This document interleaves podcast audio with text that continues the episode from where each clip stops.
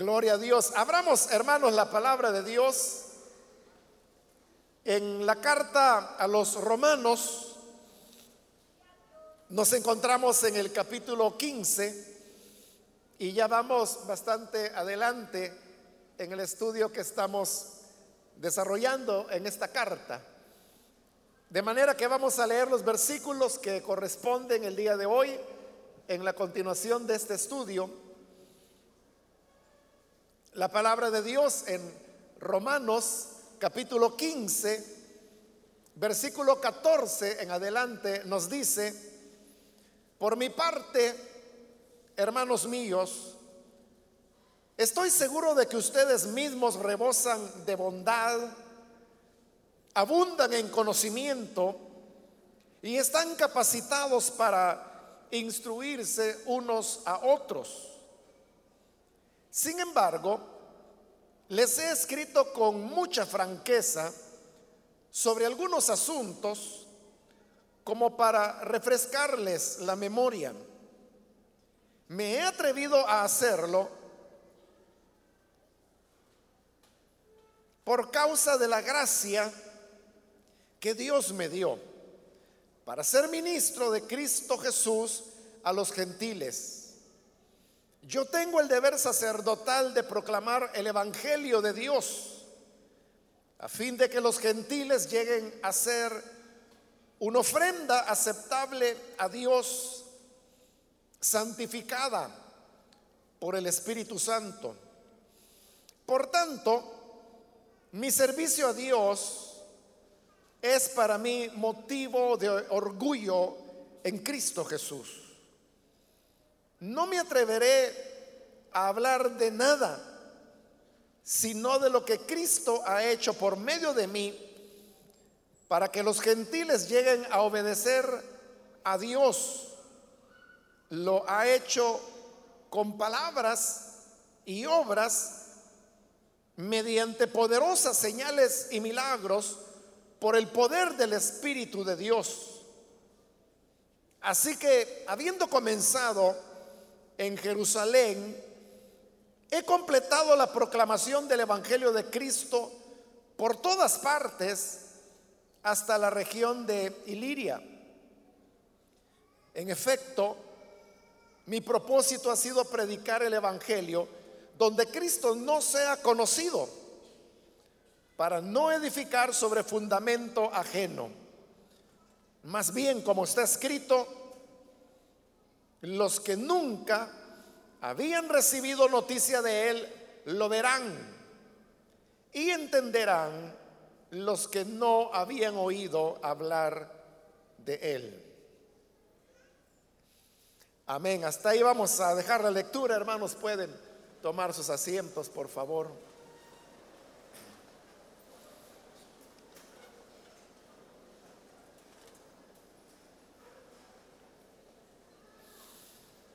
Hermanos, en la última oportunidad eh, vimos la primera parte de este capítulo 15, en el cual Pablo todavía alargó un poco el tema sobre los asuntos de fe perdón, asuntos de conciencia, que fue el tema que estuvimos viendo ampliamente en el capítulo 14, pero que al iniciar este capítulo 15 todavía Pablo lo extiende un poco más, dando la recomendación que, que sería como una conclusión, y era que ni el débil tiene que juzgar al fuerte, y mucho menos el fuerte juzgar al débil por temas que tenía que ver con la conciencia de las personas. Pero luego vimos que en los últimos versículos Pablo comenzó hacer la transición de una manera muy lenta y muy hábil hacia el otro tema que es el que ahora desarrolla en los versículos que hemos leído y que lo seguirá haciendo hasta el final del capítulo, que es el, ministerio que él desarrolla entre los pueblos gentiles. Por eso es que en la ocasión anterior vimos las cuatro citas bíblicas que Pablo tomaba de las escrituras del Antiguo Testamento, en las cuales se hacía referencia a que llegaría un tiempo cuando el Señor mismo sería conocido entre las naciones y que el anuncio del Evangelio también llegaría a las naciones, haciendo la aclaración, como la hicimos, que naciones ahí se entiende por los pueblos que no son el pueblo de Israel. En otras palabras, los gentiles. Ahí es donde Pablo quiere llegar. Habiendo hecho esa, esa introducción, ahora al llegar al capítulo, al versículo 14, comienza ya Pablo a entrar en lo que él quiere exponer y es el tema de el trabajo que él hace anunciando el evangelio a los gentiles. Y la razón por la cual Pablo quiere hablar que él es un ministro a los gentiles es por una razón muy sencilla. Y es que los romanos, a quienes esta carta fue dirigida, eran gentiles. Y ellos podían hacerse la pregunta, ¿por qué razón Pablo quiere venir a predicarnos a nosotros? Siendo que ellos ya eran cristianos. Entonces Pablo está dando la respuesta, pero lo hace de una manera muy caballerosa, podría decir muy sutil, muy suave. Porque lo que Pablo menos quería era molestar a los romanos y que ellos tomaran una actitud cerrada hacia él y que no quisieran recibirlo cuando finalmente llegara con el mensaje del Evangelio. Esa es la razón por la cual él ha escrito esta carta y fue algo que lo dijimos en la introducción y en los primeros capítulos, pero que como ya hace un buen rato de eso, pues a lo mejor usted no lo tiene en mente, pero decíamos que el propósito de la carta a los romanos era que a través de ella Pablo presentaba el mensaje que él predicaba a los romanos, para que así los hermanos pudieran recibirlo, porque ellos no lo conocían. Y Pablo tampoco conocía a los romanos. Como dijimos en la introducción, no se sabe, porque no hay datos, de cómo es que surgió la iglesia en Roma. El hecho es que en este momento que Pablo está escribiendo, ya hay una iglesia en Roma. Y es a ellos a quienes el apóstol se dirige y por eso él quiere decirles, oigan, yo quiero irles a visitar que es algo que va a decir hasta este capítulo 15.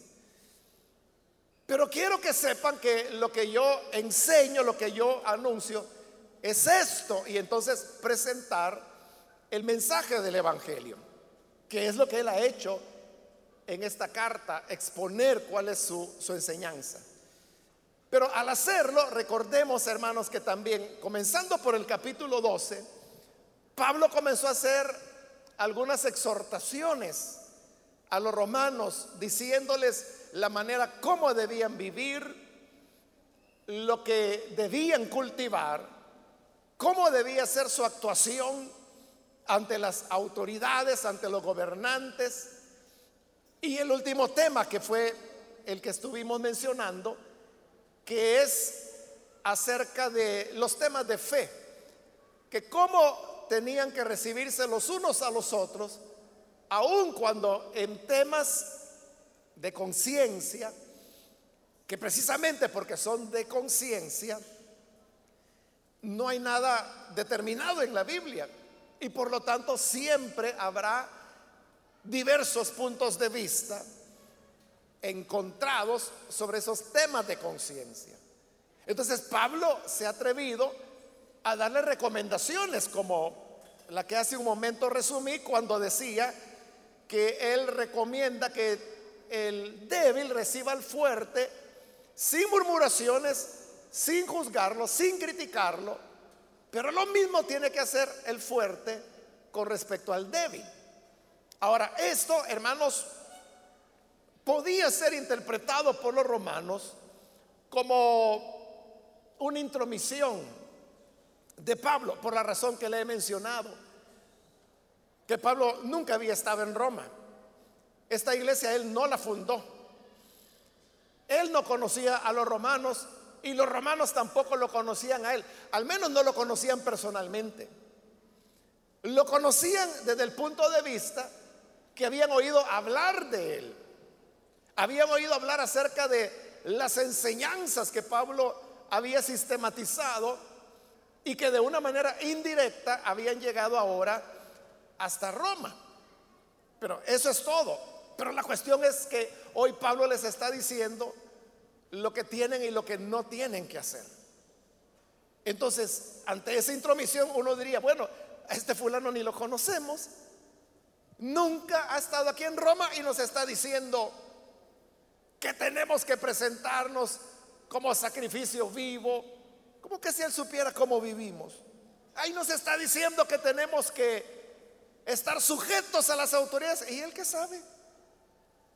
Entonces, como era ese tipo de atrevimiento, hoy Pablo va a suavizar, o sea, ya le dio las recomendaciones en el capítulo 12, 13, 14 y la primera parte de este capítulo 15. Pero entonces hoy él va a ser muy diplomático y a decirles por qué él se ha atrevido a hacerlo. Por eso comienza en el versículo 14. Por mi parte, hermanos míos, y note que en esa expresión, hermanos míos, al dirigirse a ellos de esa manera fraterna, él está bajando ya el tono. Porque si yo le dijera, eh, hermano mío, fíjese que tal o cual cosa, pero esa expresión, hermano mío, está hablando de una cercanía, pero al mismo tiempo de un afecto que yo le tengo a usted. Eso es lo que Pablo hace acá, al llamarlos hermanos míos. Y les dice, estoy seguro de que ustedes mismos rebosan de bondad, abundan en conocimiento y están capacitados para instruirse unos a otros.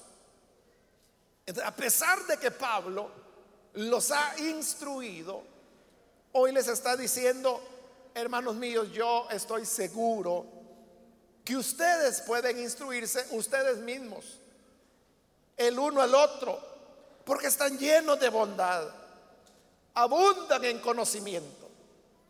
Esto que Pablo está haciendo de prácticamente elogiarlos, es una manera en que Él les está diciendo, oigan, es que yo no pretendo ser más que ustedes, sino que somos simplemente hermanos y ustedes tienen conocimiento, capacidad para instruirse entre ustedes mismos y rebosan de bondad. no es que les está diciendo, es que es porque son ignorantes que yo tengo que decirles esto. Al contrario, Él reconoce las virtudes que ellos tenían, pero al mismo tiempo lo que Él está haciendo es que está ejerciendo una gran humildad en relación a todo lo que Él les ha dicho y les ha enseñado en esta carta. Porque lo que Pablo ha presentado en esta carta es fabuloso, hermanos. Romanos es la carta del Nuevo Testamento que mejor presenta el tema de la justificación por fe. Es donde Pablo comparte de manera sistemática lo que él había recibido, como él lo dice, por revelación, y que hoy se lo está compartiendo a los romanos. Usando otras palabras, lo que Pablo ha hecho es darles una gran cátedra, que es de la que nosotros hemos estado aprendiendo al estudiar esta carta. Pero aunque es una gran cátedra la que Él les ha dado, que de seguro para los romanos ahí hubo cosas totalmente nuevas para ellos. Pero Pablo ejerce esa humildad y le dice, es que perdonen que yo les haya dicho esto, porque la verdad es que ustedes pueden instruirse los unos a los otros. Como diciendo, es que esto que yo les dije, ustedes ya lo sabían y que lo iban a andar sabiendo, hermanos. Si como le digo, esto es algo que Pablo mismo decía, que esto, el Evangelio, él no lo había aprendido de ningún hombre, sino que dijo, yo lo recibí por revelación de Jesucristo. Y porque Él era el receptor de la verdad del Evangelio, de la gracia, de la justificación por fe, ¿quién mejor que Él podía dar con maestría una enseñanza como la que ha dado? Pero Él se está poniendo al nivel de los romanos precisamente porque quiere evitar el rechazo del que hemos hablado. En el versículo 15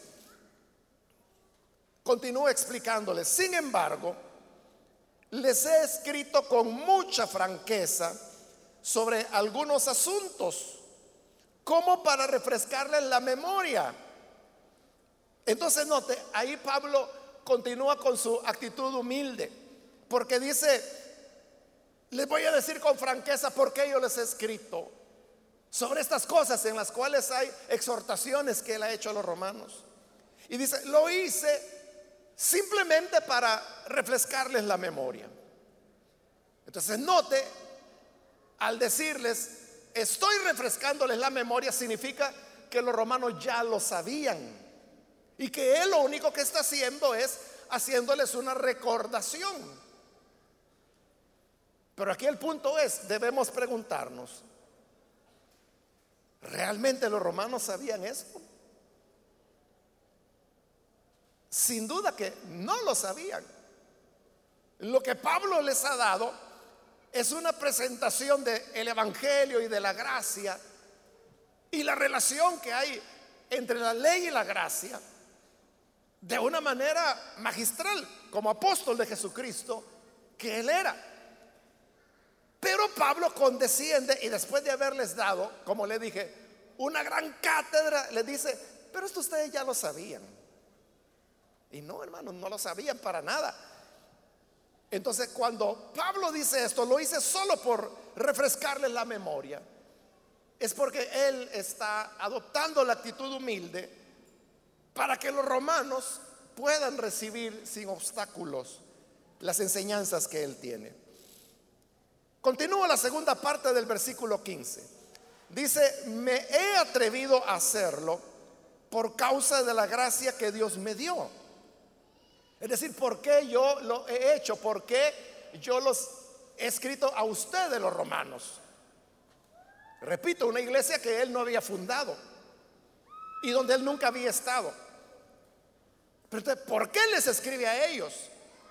él dice, me atreví a hacerlo por la gracia que Dios me dio. ¿Y cuál es la gracia que Dios le había dado a Pablo? Era el ministerio que le había entregado a él. Ahora, ¿cuál era ese ministerio?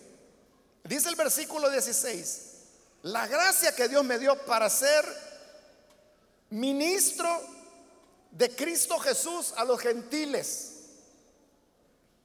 Ahí está bien claro. La gracia que Dios le dio fue que Él fuera ministro de Cristo Jesús a los gentiles. Y ahí es donde viene lo que hace un momento le decía que si Dios le dio la gracia al apóstol de anunciar el Evangelio a los gentiles, pues lo que ocurría era que los romanos también eran gentiles. Y por lo tanto, si eran gentiles, estaban dentro del campo de trabajo que a Pablo le correspondía. Porque Dios a él le dio la gracia de ser un ministro de Cristo Jesús para los gentiles. Y continúa el 16. Yo tengo el deber sacerdotal de proclamar el Evangelio de Dios.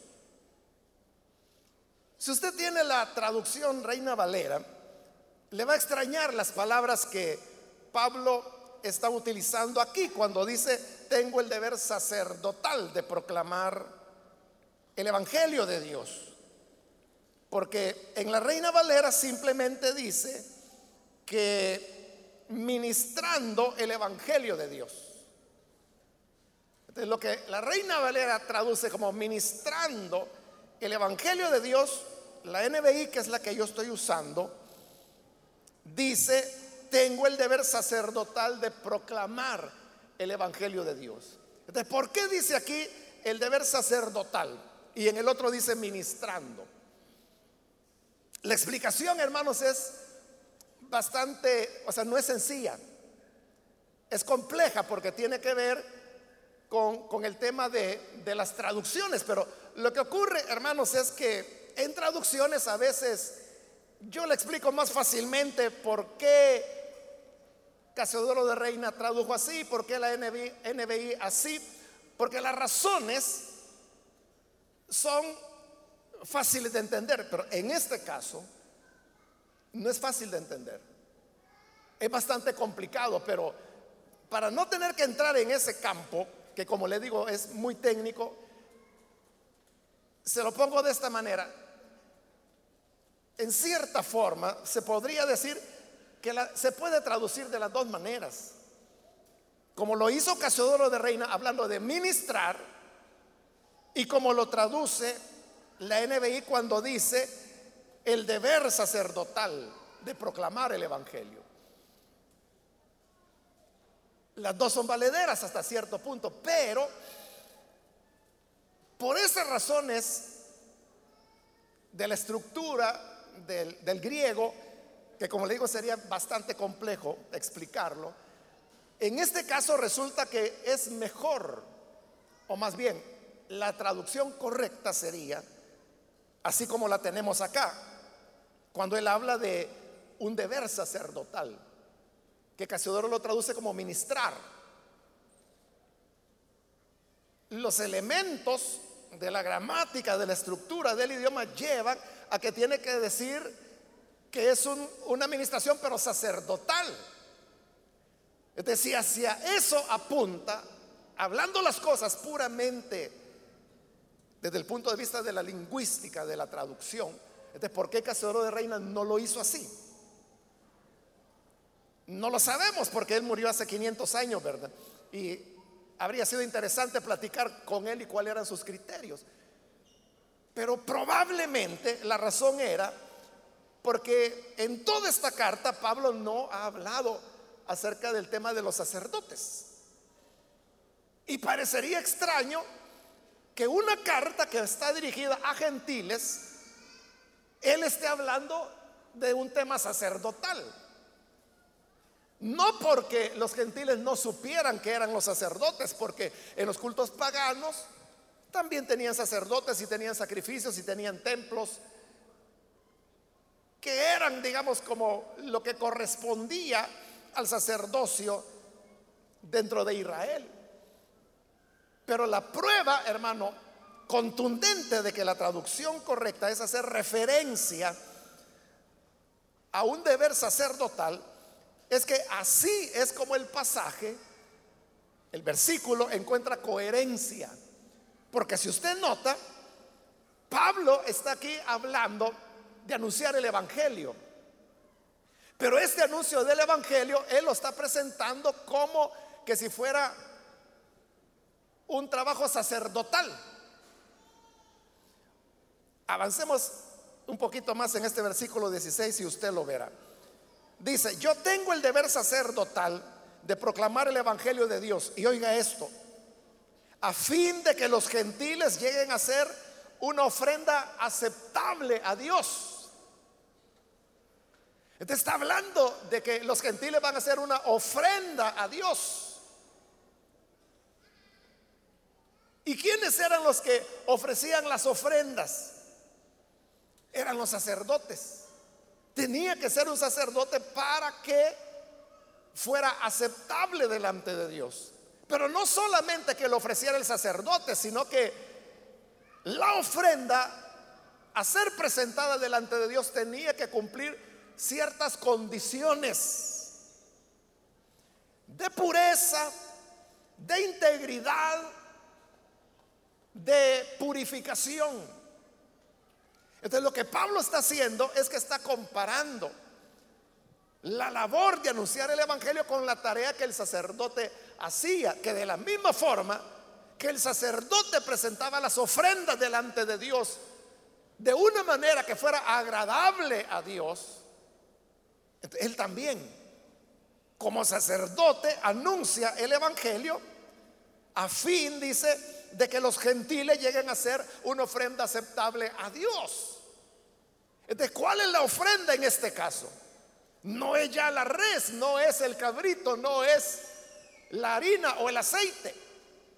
La ofrenda en este caso son los gentiles, todos nosotros los gentiles, que Pablo está ofreciéndole a Dios.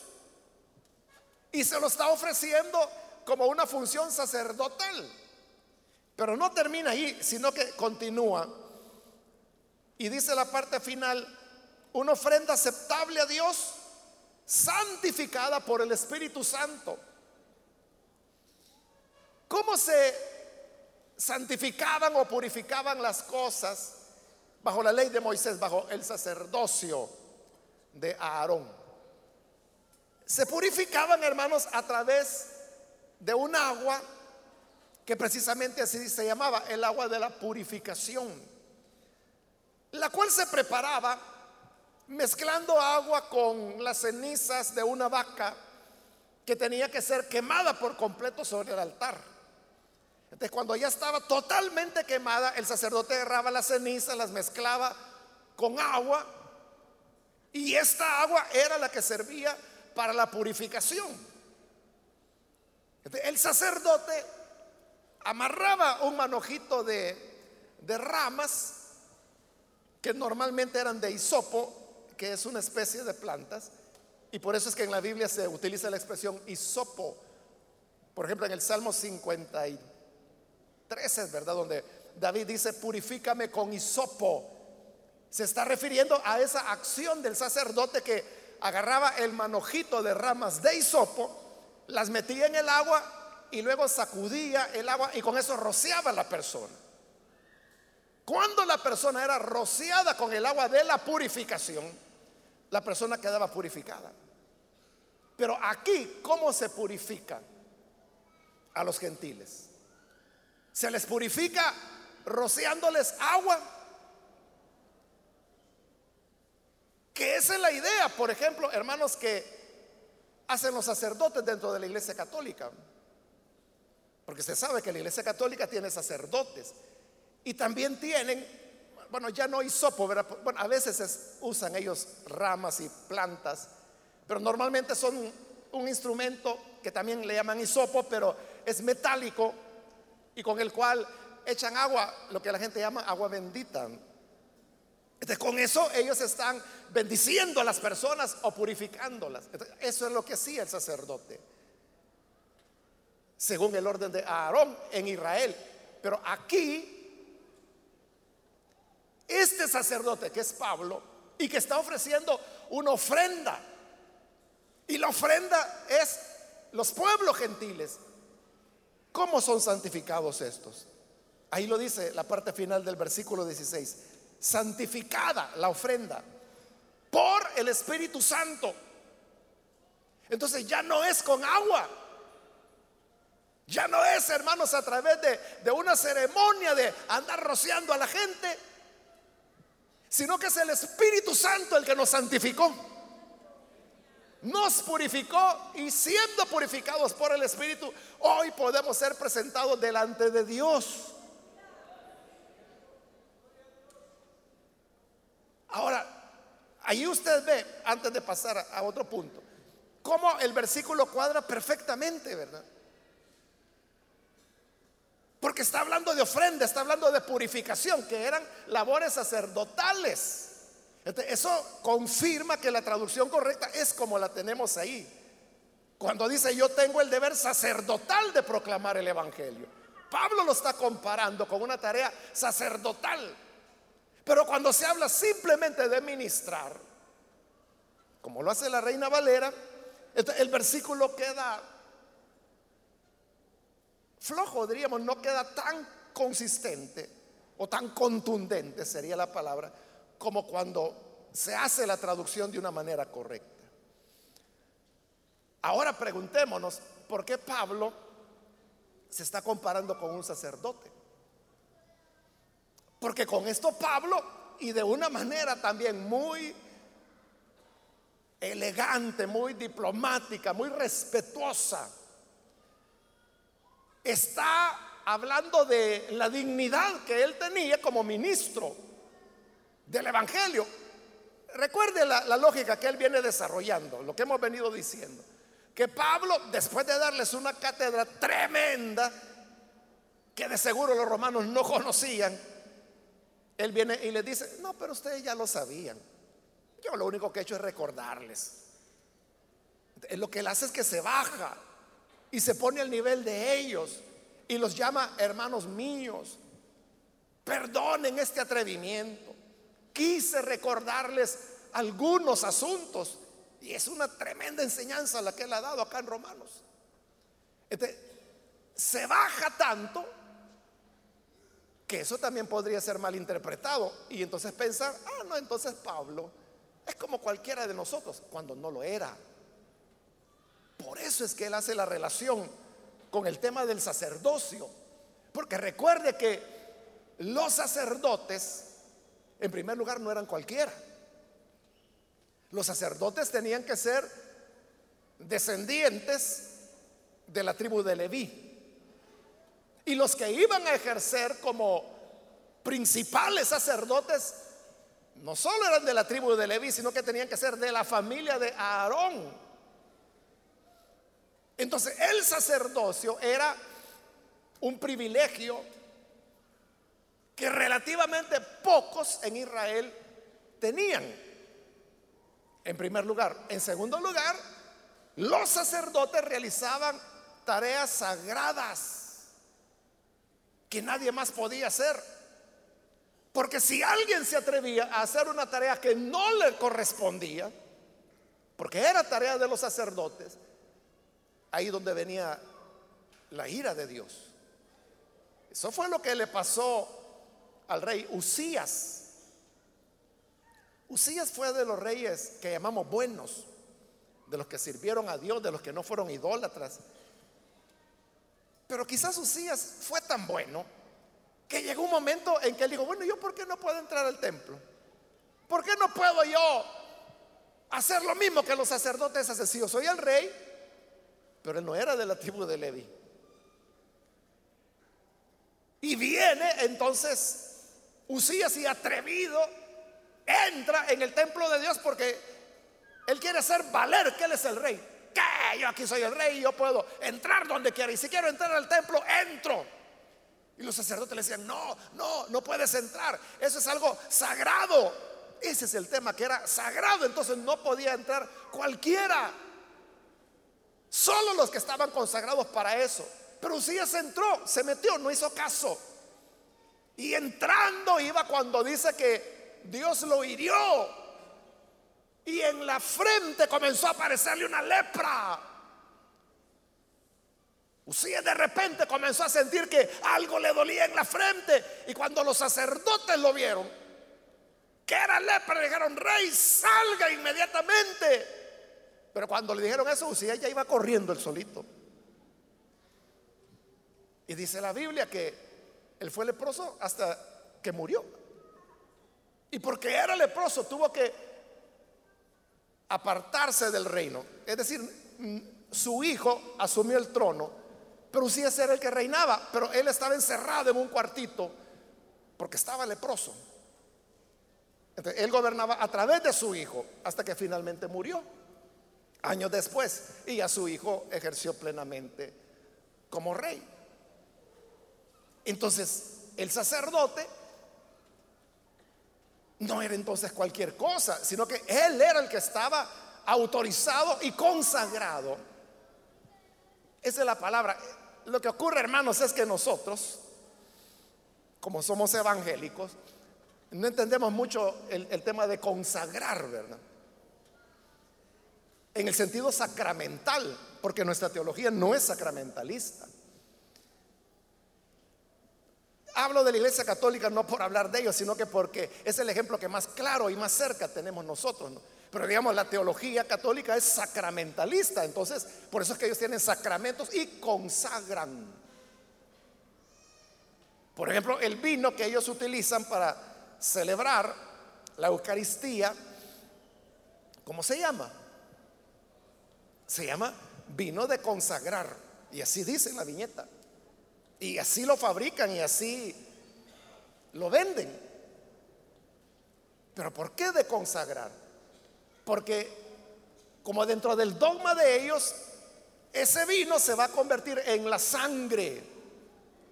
Entonces no puede ser cualquier vino, sino que es un vino que esté apto para que se pueda consagrar. Pero el consagrar es una ceremonia. Al consagrarlo, ese vino ya nadie lo puede utilizar. Mire, denme un trago que tengo sed. Ya está, está consagrado. Es decir, está ya apartado para los usos de la liturgia de ellos. Entonces, eso es lo que a lo que me refiero cuando hablo de consagrar. Entonces, ellos pueden consagrar, por ejemplo, altares, pueden consagrar flores, pueden consagrar imágenes, pueden consagrar campanarios, pueden consagrar iglesias que están apartadas para el culto. Eso significa consagrar, que están dedicadas para Dios. Entonces, el sacerdote era una persona consagrada. Es decir, que estaba apartada para esa tarea y nadie más la podía hacer. Entonces, volviendo a la pregunta, ¿por qué Pablo se compara siendo un ministro del Evangelio y habiendo ya dicho que la ley no es nada, que la ley no mejoró, y que la gracia es el camino. ¿Cómo es que hoy está hablando de un elemento de la ley como es el tema del sacerdocio? Porque él quiere hablar de su valía. O sea, pero era muy incómodo, ¿no? Sobre todo hoy que él está tratando de ser condescendiente con los romanos, que él dijera, oiga, pero mire, es que yo soy yo. No, aquí eh, nada menos que Pablo es el que les está hablando. Y él podía presentar todas sus credenciales como lo hace en Gálatas, por ejemplo, pero no lo hace aquí. Entonces, mejor usa la figura. Y entonces dice, es que yo soy un sacerdote que tengo una tarea y mi tarea es presentar una ofrenda a Dios. Y esta ofrenda son ustedes, el pueblo gentil. Y este pueblo gentil es santificado por el Espíritu Santo, no por las aguas de la ceniza de la vaca, la hazaña, que así se llamaba, sino que por el Espíritu Santo que los purificó. Pero ¿qué era la enseñanza detrás de eso? Que Él era el elegido de Dios. Que Él era el que Dios había llamado y estaba desarrollando una tarea sagrada. Significa entonces, hermanos, que el ministerio no es cualquier cosa. Eso es lo que Pablo quiere decir que el ministerio no es cualquier cosa. Pero eso no solo fue delante de los romanos, eso es siempre. Siempre el ministerio no es cualquier cosa. Digo esto, hermano, porque vivimos en una época cuando cualquiera puede decir que es pastor. Y como hoy a medio mundo se le dice pastor, ¿verdad? Hace algún tiempo ya ni me acuerdo si era hermano o hermana, me, dijo, mire, necesito hablar con el pastor fulano y me dio el nombre. Eh, no lo conozco, le dije yo. ¿Cómo que no? Si él es pastor ahí en la iglesia. No, le digo, no puede ser. Si fuera pastor en la iglesia yo sabría quién es. No se habrá equivocado el nombre. No, me dice, este es el nombre. Es el pastor fulano. Pues no, le digo, no, no, no, no, lo conozco. ¿Cómo que no? Si es pastor ahí, me dice, en la iglesia, en la iglesia Alín, sí, pero ¿cuál iglesia Alín? Ahí me dice la de la colonia Santa Lucía. No le digo, no hay nadie, ningún pastor que se llame así. Pero la persona insistía. Entonces yo le dije, mire, ¿a qué distrito pertenece? Y me dijo, distrito tal. Ah, no, le digo, hoy más seguro, le digo.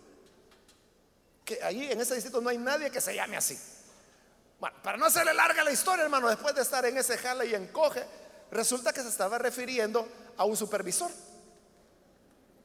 Pero esta persona le decía, pastor, por eso le digo,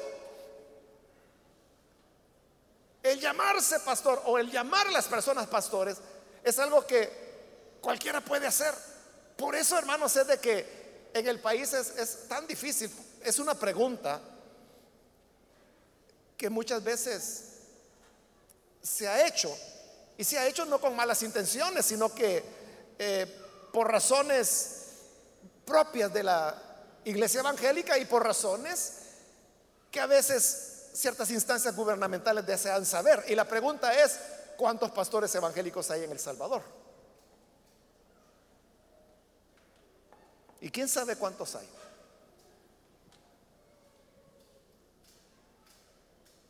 Hace algunos años, hermanos, me recuerdo que precisamente por una instancia gubernamental que estaba pidiendo los datos, comenzamos a hacer el cálculo, o la suma más bien sería, entre las denominaciones más numerosas que hay en el país.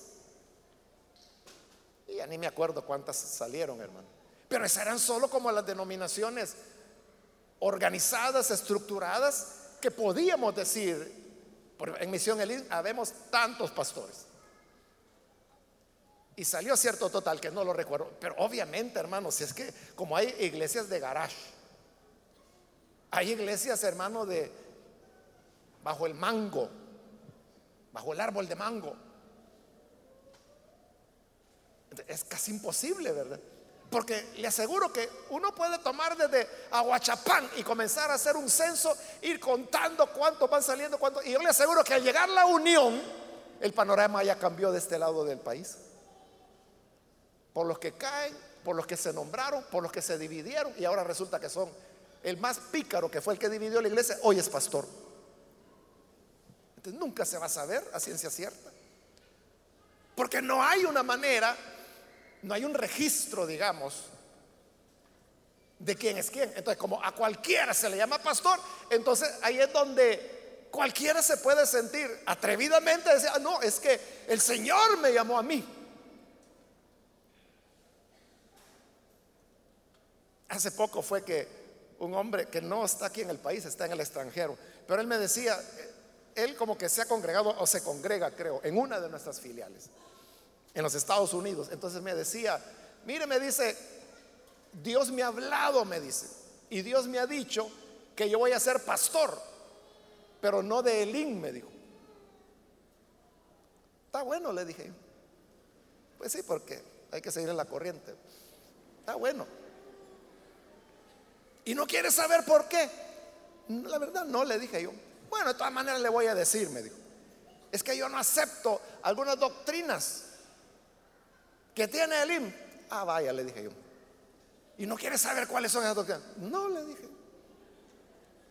Se las voy a decir de todas maneras. Y comenzó a numerarme varias, ¿verdad? Y yo pues solo lo iba. Está bueno, pues no, usted cree que no son correctas. No, es que no es que yo crea, me dice. Es que Dios me habló y me dijo que eso no es correcto. Va, está bueno, le dije. Pues sí, ¿Qué va a andar haciendo uno componiendo loco? Entonces, al final me decía, ¿y usted sabe cuándo yo voy a ser pastor? No, yo no sé, le digo. No sé, le digo. ¿Quiere saber cuándo voy a ser? No, le digo, usted es el que tiene que saber. Sí, me dice, yo soy el que tengo que saber. Le voy a preguntar a Dios, me dice, porque Dios me habla. Entonces le voy a preguntar para ver cuándo es que yo voy a comenzar a ser pastor. Vaya, está bueno, le digo. Me imagino que le está preguntando todavía. Pero note, es una persona evidentemente trastornada, por decir algo.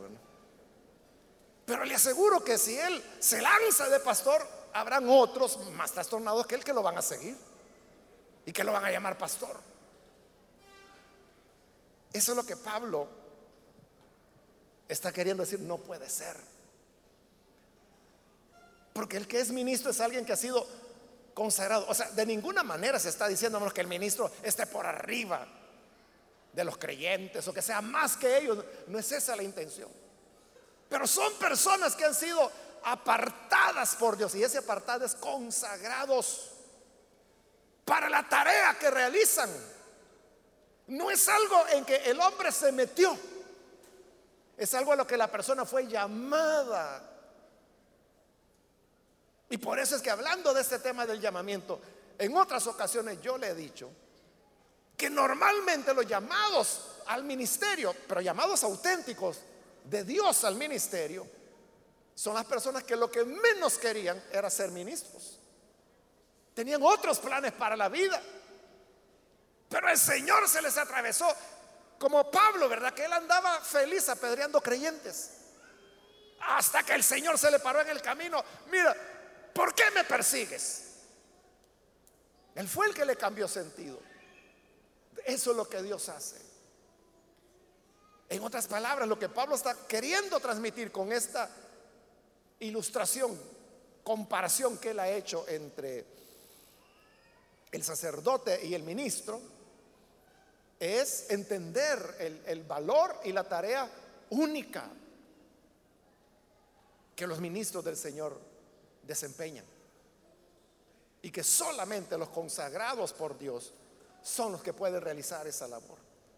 Entonces Pablo dice, esa es mi responsabilidad. Entonces, como es mi responsabilidad, yo la tengo que cumplir. Pero ¿cuál es la responsabilidad? Ahí la he dicho, ser ministro de Cristo Jesús. El deber sacerdotal de proclamar el Evangelio. ¿A quién? A los gentiles.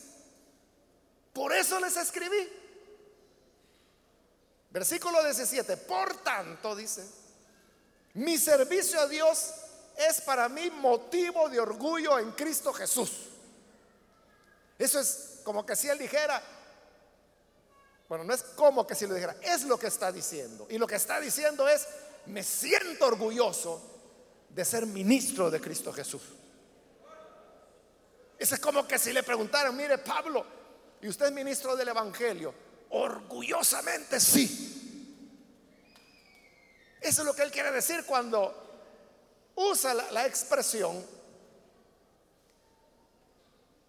es motivo de orgullo, mi servicio a ustedes, que era la de anunciar el Evangelio, es para mí motivo de orgullo.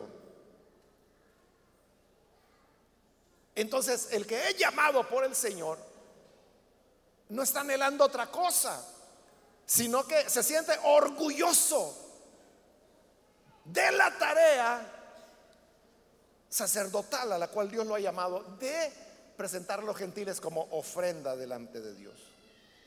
Versículo 18, no me atreveré a hablar de nada sino de lo que Cristo ha hecho por medio de mí, para que los gentiles lleguen a obedecer a Dios.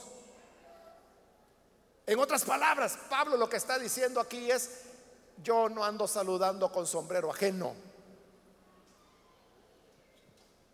no, no lo dice con esa expresión, pero eso es lo que está diciendo. No me atreveré a hablar de nada, sino de lo que Cristo ha hecho por medio de mí.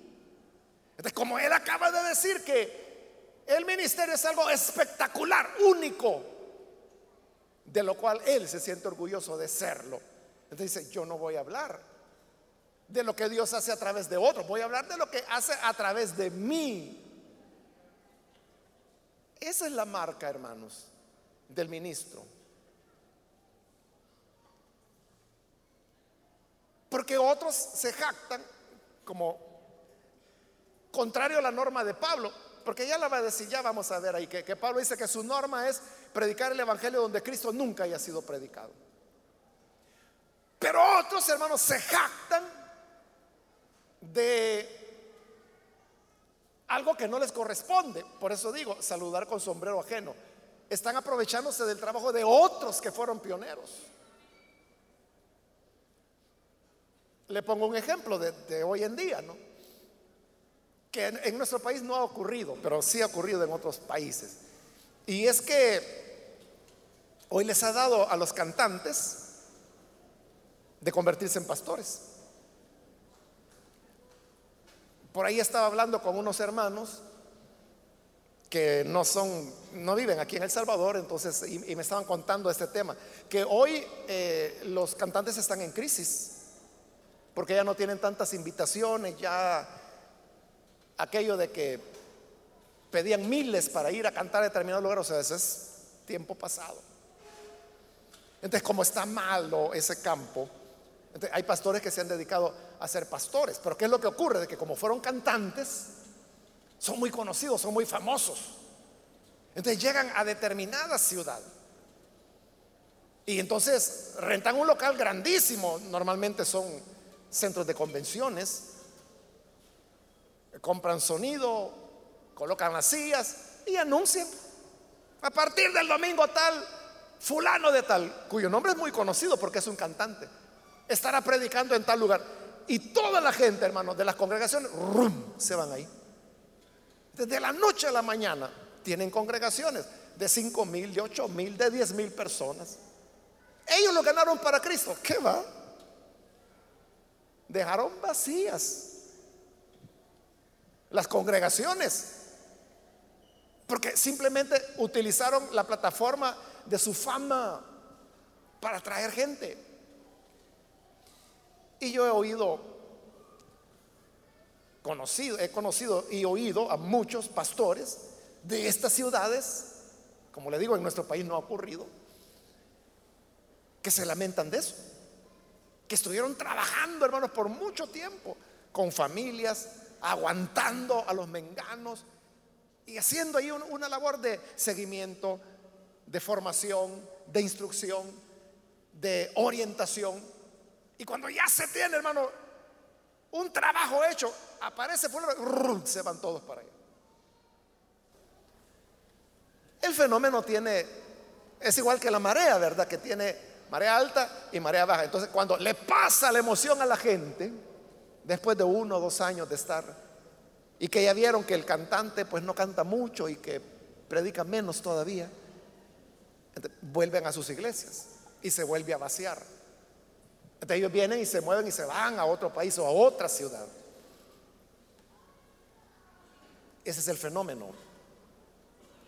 A eso es a lo que yo me refiero cuando digo saludar con sombrero ajeno, porque así es fácil hacer una iglesia. Así es fácil. Pero comenzar desde abajo, hermanos. Cuando no había nada. Y cuando hay que comenzar con uno. Me recuerdo de un hermano que comenzó con un, solo hombre. Montó, como no había nada en ese lugar, él comenzó a predicar al aire libre. No llegaba nadie. Y el primer día que llegó una persona fue un hombre que llegó borracho. Hasta se cayó de la silla mientras él estaba predicando.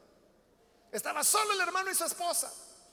Y él predicando como que si le estaba hablando a mil y solo había uno que era el borracho que quizás se durmió y por eso se cayó. Pero con los días ese borrachito volvió a llegar y volvió a llegar y fue el primer convertido.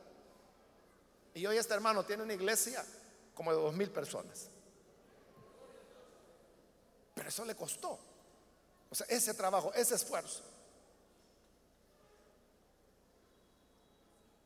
Entonces, eso es lo que Pablo no quería hacer. Y por eso dice, yo no voy a estar hablando o sea, porque esa persona que es que mire, yo llegué a esta ciudad por la fe, yo no tenía nada, pero renté este gran auditorio.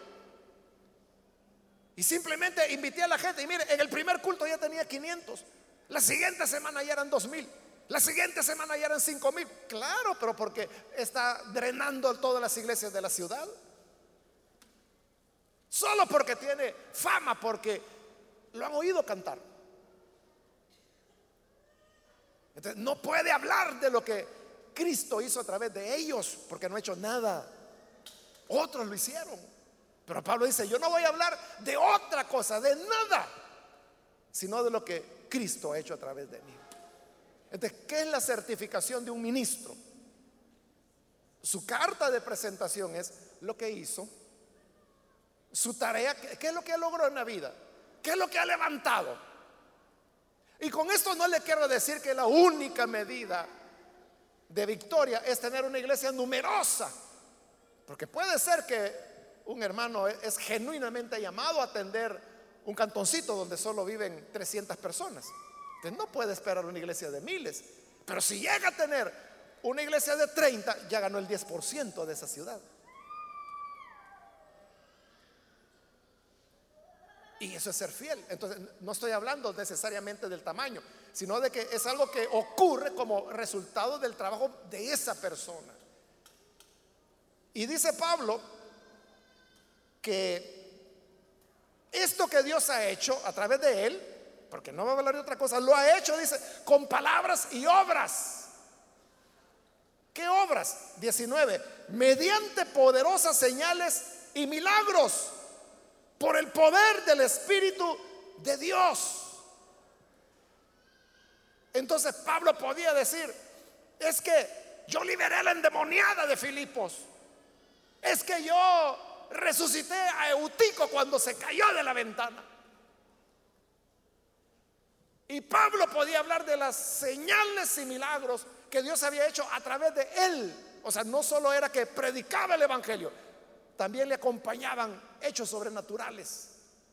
De eso voy a hablar, decía Pablo, de lo que Dios hizo a través de mí. No le voy a contar de lo que fulano dicen que dijeron que hizo por allá. Esa es cosa del fulano.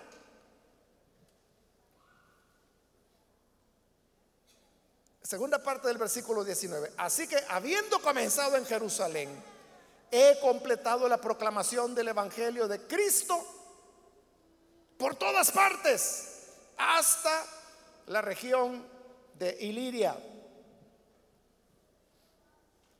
¿Por qué la Reina Valera dice ilírico y esta dice Iliria? Es porque es transliteración de nombres.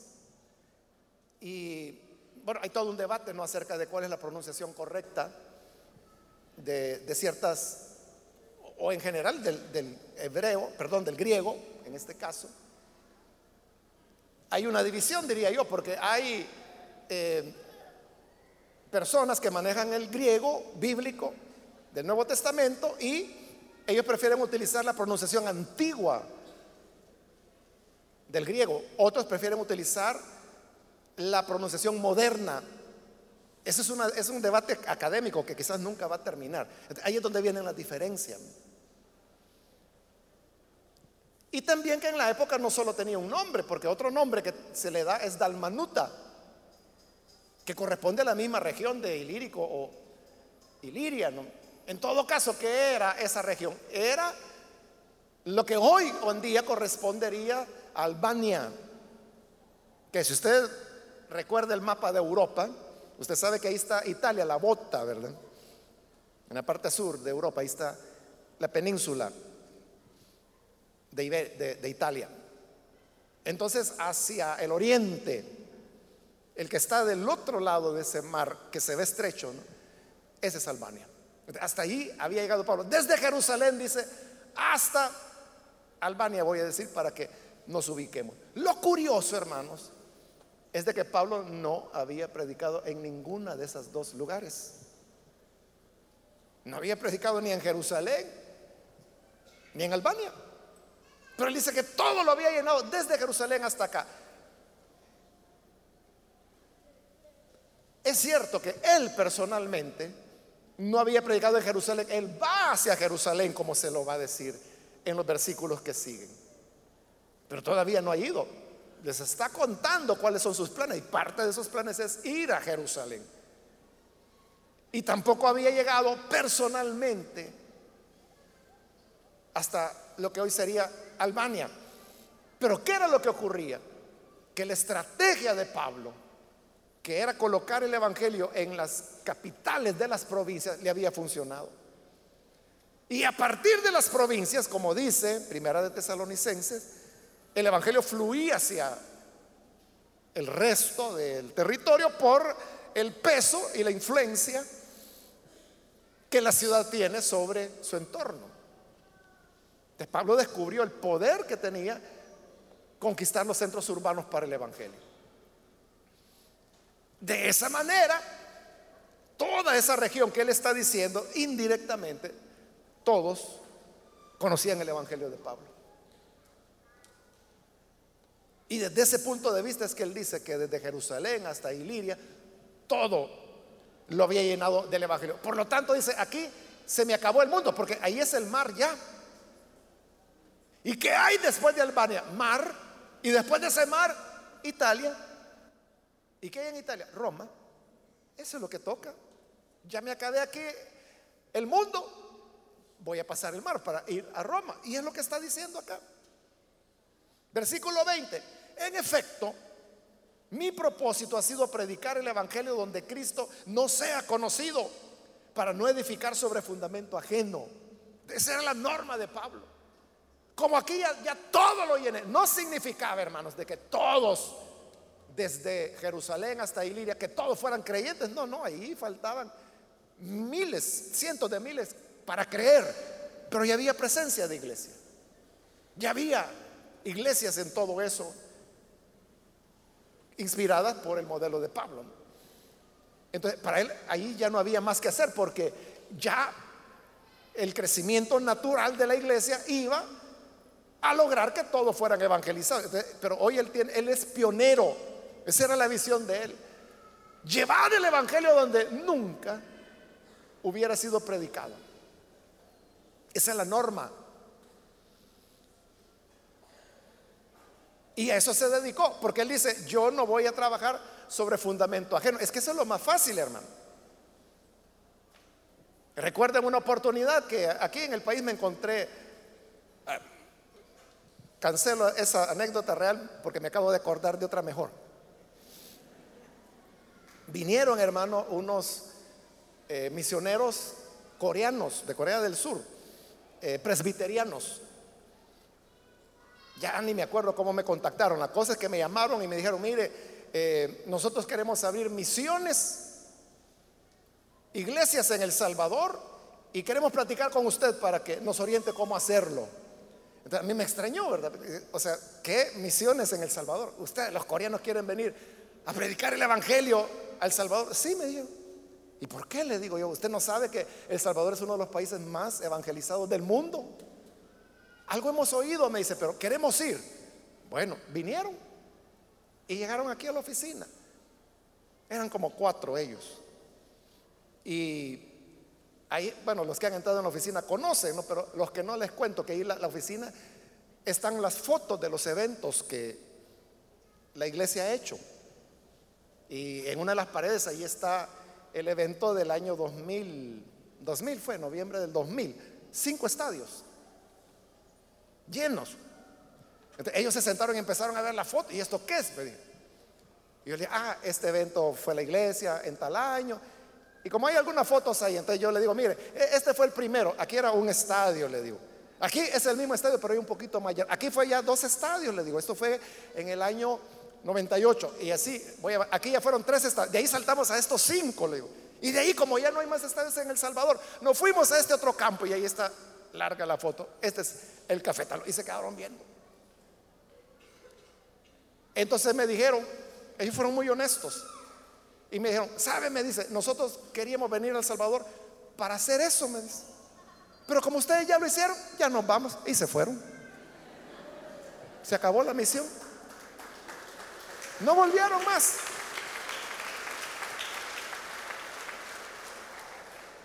Tiene sentido. Es lo mismo que Pablo decía. O sea, yo no voy a edificar sobre fundamento ajeno. Es igual, hermano. Mire, con frecuencia de Guatemala hay personas, hermanos, que llaman o escriben y, nos dicen, hermanos, ¿por qué no abren una iglesia aquí en Guatemala? Si Guatemala es de los países que más iglesias tienen. ¿Para qué vamos a ir a abrir otra? Yo le digo, lo que puedo hacer es recomendarle alguna de las iglesias que ya hay, o sea, porque hay buenos hermanos allá, buenos pastores que yo no tendría duda. Y eso es lo que hago. A veces hay hermanos de aquí que se van. Y cuando ya están allá me dicen, hermano, ¿y aquí dónde queda la iglesia? Y le digo, no, no tenemos. Pero puede ir a este lugar y los remito a iglesias de pastores amigos que los conocemos desde hace años, décadas. Pero ¿por qué vamos a hacer, digamos, eso de edificar cuando hay, hermanos, necesidad en otros lugares donde el Evangelio no ha sido predicado? Esa era la norma de Pablo. Y para rematar, cita un pasaje versículo 21, que es tomado del profeta Isaías, donde dice, los que nunca habían recibido noticia de él lo verán. Y entenderán los que no habían oído hablar de él. Este era el versículo lema de Pablo. Este era el versículo lema de Pablo. Los que nunca recibieron noticia de él, los que nunca oyeron hablar de él, a ellos hay que llevarles el Evangelio. Entonces, ¿por qué Pablo se metió en esto? Porque hoy les voy a explicar por qué él no ha ido a Roma. Y la respuesta es eso que le acabo de decir. ¿Para qué voy a ir a Roma si ellas son creyentes? Si ahí ya hay iglesia. ¿Para qué voy a ir? Pero dice Pablo, como aquí ya me acabé el mundo, aquí ya evangelicé todo, pues hoy voy a Roma, pero voy de paso porque voy a España. Eso lo vamos a ver en los versículos que siguen. Entonces, hermanos, el pasaje que hoy hemos leído nos habla sobre varias cosas. Yo diría, en primer lugar, la manera como tenemos que tratar a las personas con diplomacia, con respeto, como Pablo lo hizo con los romanos. La dignidad que tiene el ser ministro del Evangelio y luego el hecho de que no nos jactemos de lo que realmente nosotros no hicimos, sino que jactémonos pero de lo que Dios hizo a través de nosotros. Allí sí, porque eso es lo que Dios le concedió a usted. Y cuando no, tenemos que darle el mérito a quienes levantaron lo que se levantó. Vamos a orar, vamos a cerrar nuestros ojos. Padre, gracias te damos, porque tú eres bondadoso. Y aquí, Señor, está esta persona a quien tú atraes con tu gracia. Y ahora, Padre, la presentamos juntamente con aquellos que a través de los medios de comunicación están creyendo les presentamos a ti como ofrenda purificada por el Espíritu Santo para que los recibas, sean parte de tu pueblo, de tu iglesia, y así, Señor, puedan permanecer amándote y sirviéndote. Ayúdanos, Señor, a todos para que podamos tratarnos los unos a los otros con mucha cortesía. Que podamos reconocer la honra que corresponde a los ministros que tú has llamado. Y que así, Señor, nos enfoquemos en llevar el Evangelio a los que nunca han oído y no en arrebatar ovejas que son ya miembros de iglesias. Que así sea, Padre. Es nuestra oración por Jesús nuestro Salvador. Amén.